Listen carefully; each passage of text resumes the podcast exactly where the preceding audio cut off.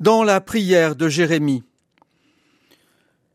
Nous voilà dans l'antre, le ventre de la prière de Jérémie, à l'intime de ses prophéties. À la forge où se prépare une parole de feu sont rassemblés tous les éléments nécessaires.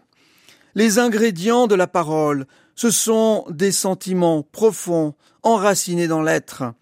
Il y a surtout la fierté d'être l'élu, l'ami de Dieu, ce sentiment-là est plus fort que les blessures, les humiliations, les soucis et toutes les souffrances endurées pour le service d'une parole vraie qu'il rend à son peuple.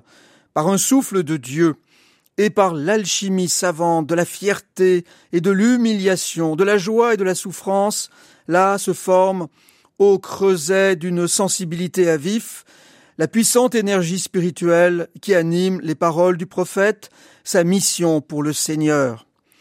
La mission de Jérémie, c'est de parler. Ne fait-il vraiment que parler, Jérémie? N'a-t-il pas plus et mieux à faire au service du Seigneur? Secourir, vêtir, nourrir, soigner? Il est courant de désavouer ainsi ceux qui ne font que parler et ne font pas. Mais il y a bien sûr paroles et paroles, celles qui ont du prix et celles qui ne font pas le poids. Dans la pensée des auteurs bibliques, au plus haut de ce qu'un homme peut faire, des paroles agissent dans le souffle de la parole de Dieu. Ainsi le prophète communie-t-il à la force créatrice de la parole originaire? Sa parole clarifie ce qui est trouble, elle éclaire ce qui est obscur, elle ouvre ce qui est fermé, elle libère ce qui est captif.